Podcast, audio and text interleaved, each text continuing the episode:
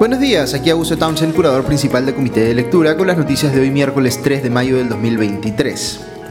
Hoy a las 8 de la mañana eh, se presenta formalmente en Washington, D.C. el informe de la Comisión Interamericana de Derechos Humanos, la CIDH, sobre lo ocurrido con las protestas en los últimos meses en el Perú, luego del golpe de Estado de Pedro Castillo y tras visitar sus representantes al país eh, entre el 11 y el 13 de enero para entrevistarse con distintas personas del gobierno, de otros poderes del Estado y de la sociedad civil y con familiares de los fallecidos en el marco de, esas protestas. Eh, el texto de este informe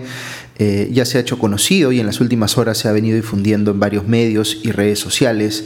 eh, algunas de sus eh, partes. Básicamente concluye el informe en la misma línea que el que publicó Human Rights Watch hace algunos días, que el gobierno peruano hizo, entre comillas, uso desproporcionado, indiscriminado y letal de la fuerza al intentar contener la protesta entre el 7 de diciembre del 2022 y el 23 de enero del 2023, lo que llevó a, entre comillas, graves violaciones a los derechos humanos, eh, en situaciones en las que incluso, según la CIDH, se podría considerar ciertas muertes por disparos de las fuerzas del orden como, entre comillas, ejecuciones extrajudiciales. Había cuenta de que los impactos de bala o perdigones fueron en muchos casos en la parte superior del cuerpo de los fallecidos.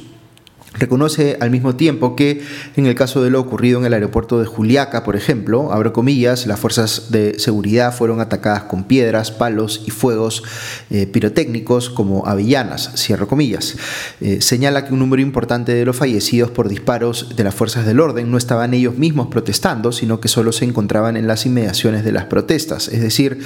eh, no estaban amenazando la seguridad de los policías o soldados o la infraestructura que estos resguardaban.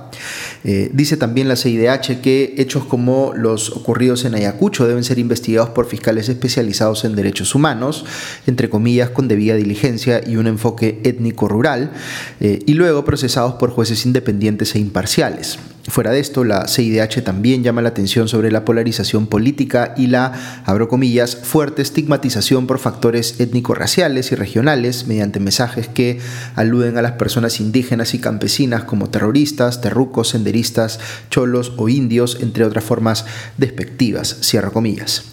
Otra cosa que dice el informe es que, eh, abro comillas, el Estado advirtió la comisión, eh, perdón, el Estado eh, advirtió a la comisión sobre la infiltración en protestas de grupos organizados al margen de la ley con el fin de desestabilizar el actual gobierno mediante actos de violencia en contra de las fuerzas de seguridad e infraestructura crítica del país. Sin embargo, hasta el cierre del presente informe no había entregado ningún medio de prueba que confirmara dicha hipótesis, cierro comillas. Ok, recién he tenido acceso al informe eh, completo que tiene algo más de 100 páginas, así que les estoy comentando tras una revisión rápida y a partir de las capturas eh, y los comentarios que han venido difundiendo los medios y las, eh, digamos, las personas en las redes sociales que también lo han revisado en su integridad. Les doy algunas apreciaciones personales sobre eh, qué me interesa revisar eh, en más detalle en el informe. Eh, yo sé que cuesta mucho discutir sobre esto porque estamos hablando de muertes ocurridas en el marco de una polarización política muy fuerte que lleva a las personas a sentir que deben tomar bandos que si uno cuestiona la respuesta del gobierno a las protestas, significa que está validando la eh, agenda golpista de Pedro Castillo o de quienes protestaron conscientemente en favor de aquella, o que si uno cuestiona que la protesta estaba efectivamente canalizando eh, exigencias eh, antidemocráticas y, hasta golpistas, eso significa que uno valida que el gobierno haya aplicado exceso de fuerza contra los protestantes. Como siempre les digo, hay que eh, en esas discusiones siempre hay que eh, tratar de evitar eh, plantearlas en términos tan maniqueos o sobresimplificados. No es que hayan dos bandos claramente distinguibles y nada más. Lo que hay son múltiples actores con agendas distintas, con pedidos que pueden ser en algunos casos legítimos y en otros abiertamente ilegales, o con formas de actuar que en algunos casos pueden ser válidas y en otros inadmisibles. Hay que entender también que hay cosas en las que se puede ser más categórico y otras en las que no tanto, o en las que uno debería opinar pues con más cautela.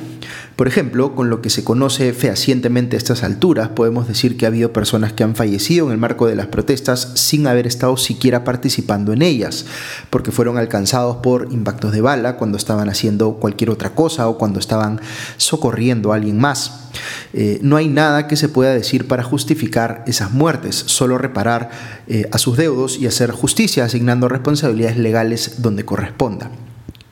Hay otros casos en los cuales las víctimas eh, podrían eh, haber amenazado directamente la seguridad de las fuerzas del orden y eh, donde pudiera construirse un argumento de legítima defensa por parte de estas últimas, pero estas son las cosas que se deben determinar justamente en las investigaciones fiscales y en los procesos judiciales consiguientes. Y aquí el reclamo de organizaciones como Human Rights Watch y la propia CIDH en el sentido de que estas investigaciones no están avanzando a la velocidad que debieran es pues un reclamo válido.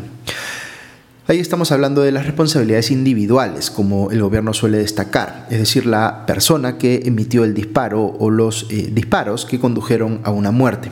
Pero fuera de esto interesa también entender las responsabilidades funcionales, lo que ocurrió en la cadena de mando, es decir, si la manera como se respondió a las protestas con eh, uso excesivo de fuerza o de fuerza letal fue algo que se dispuso o se consintió desde la eh, cima de la cadena de mando. Y aquí entran a tallar las responsabilidades ya no solo legales, sino políticas por lo sucedido. Si fue una política de gobierno reprimir la protesta con violencia, asumiendo un saldo eventual de muertes como, entre comillas, daño colateral, o si más bien se trató de, negligencia por parte de las fuerzas del orden, eh, por fallas de inteligencia que hicieron que éstas se vieran desbordadas por la magnitud de las protestas que tuvieron que enfrentar, o si hubo falta de correspondencia entre eh, lo que decía Dina Boluarte en ese momento, es decir, que se había mandado a las, eh, digamos, mandado la orden a las fuerzas, digamos, eh, policiales y eh, militares que no reprimieran con fuerza letal eh, y lo que éstas estaban haciendo con o sin la venia de la presidenta. En esta parte hay menos información, hay cosas sobre las cuales podemos especular, pero digamos que hay mucho más que las investigaciones podrían esclarecer sobre cómo se tomaron las decisiones en el gobierno en esos momentos. Y aquí entramos más, como les decía, a un terreno donde se entremezcla lo legal con lo político. Normalmente si las cosas no salen bien, las consecuencias políticas llegan más, eh, más rápido que las consecuencias legales, pero lo que llama la atención de este caso es que prácticamente no ha habido consecuencias políticas. Hay quienes piensan que la consecuencia política debió haber sido la renuncia o la vacancia de Dina Boluarte, mientras que del otro lado de la discusión se piensa que ese eh, desenlace hubiese significado pues el triunfo de quienes estaban promoviendo la agenda golpista de Pedro Castillo contra la sucesión constitucional legítima en favor de Boluarte y contra el mandato válido que instauró al actual Congreso de la República. Pero aquí nuevamente planteamos las cosas en términos muy dicotómicos cuando habían opciones intermedias. Por ejemplo, después de los sucesos trágicos en Ayacucho o en Juliaca, lo que pudo haber ocurrido es la caída del primer ministro Alberto Tarola y su gabinete, dándole a Boluarte la posibilidad de asumir un costo político grande y mostrar capacidad de enmienda, pero al mismo tiempo permitiéndole mantener, eh, mantenerse en la presidencia. Dicho sea paso, nuestro sistema está constitucionalmente diseñado de esa forma, que cualquier decisión de gobierno con resultados muy graves eh, tenga pues como consecuencia la caída del primer ministro y no del presidente o presidenta. Eh, al no haber ocurrido esto, lo que hizo Boluarte fue fortalecer la exigencia de que no fuera eh, Otárola, sino ella misma la que tuviera eventualmente que caer. Y si bien un sector de la población está ubicado fuertemente detrás de esa posición, el gobierno de Boluarte tiene hoy por hoy los respaldos suficientes en el Congreso para bloquear eh, la posibilidad de una vacancia, al menos temporalmente. ¿Cambiará esto último con el informe que acaba de emitir la CIDH? Eh, pienso que no. Creo que es más probable que acerque al gobierno con las bancadas que lo respaldan circunstancialmente en el Congreso, considerando además el discurso fuertemente anti-CIDH que algunas han tenido en las últimas semanas. Una cosa que sí me llama mucho la atención es esta parte del informe citada por eh, algunos medios, donde la CIDH dice que el gobierno peruano alegó la presencia de grupos infiltrados en la protesta, pero luego no envió información para sustentarlo. Aquí no se entiende cómo puede haber el gobierno de Boluarte eh, haber afirmado tal cosa sin estar en las condiciones o sin haber hecho bien el trabajo de demostrarlo con evidencia. ¿Significa esto que no hubo grupos con objetivos políticos antidemocráticos detrás de la protesta? Algunos van a saltar a esa conclusión. Eh, yo tiendo a pensar más bien que sí los hubo y que el gobierno fue negligente al no haber hecho el trabajo de inteligencia necesario para demostrarlo fehacientemente.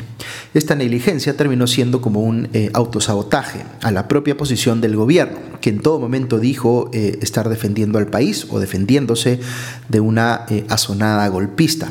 Políticamente puede bastar decirlo, pero, porque el gobierno sabe que un sector de la opinión pública lo asumirá como real sin exigir evidencia al respecto. Pero legalmente este tipo de cosas se tienen que probar.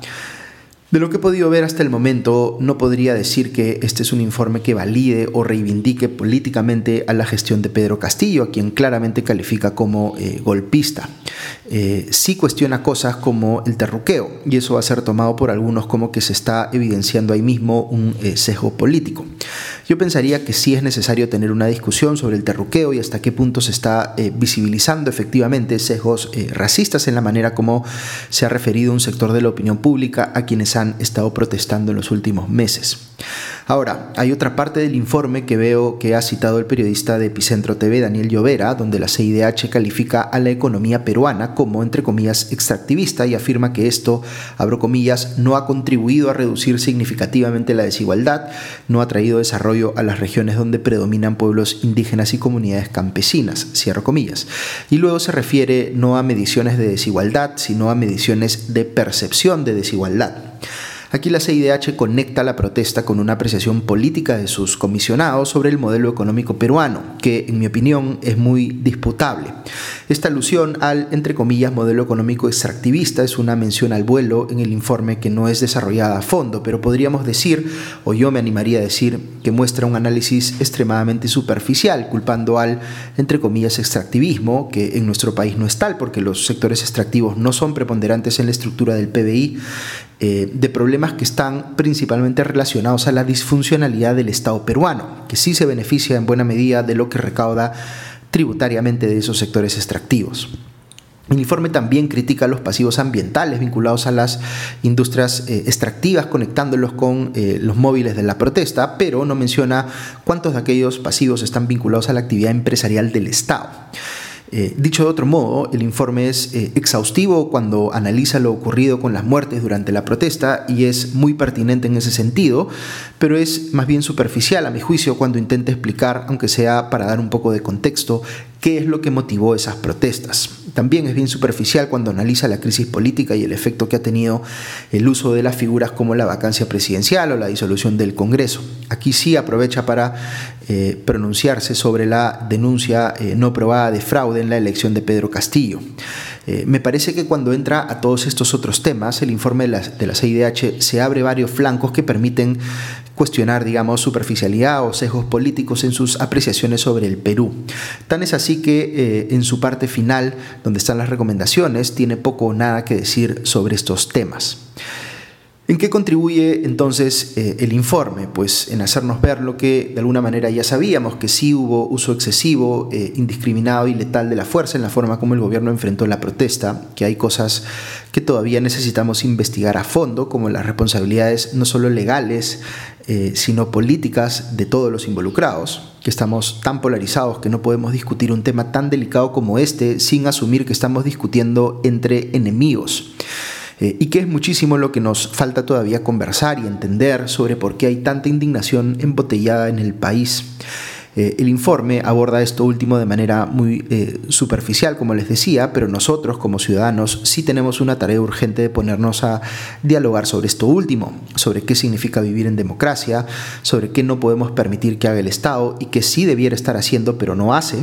en fin, sobre tantas cosas. Discutir con eh, respeto, procurando entender de dónde parten las posiciones de quienes sentimos que están en la orilla opuesta del debate, si hay justicia o no en sus planteamientos, si hay espacios de posible coincidencia sobre los cuales podamos discutir. Esto se ve a veces solo como una eh, discusión eh, eh, sobre la legitimidad, digamos, del de los de determinados actores que están circunstancialmente en el poder,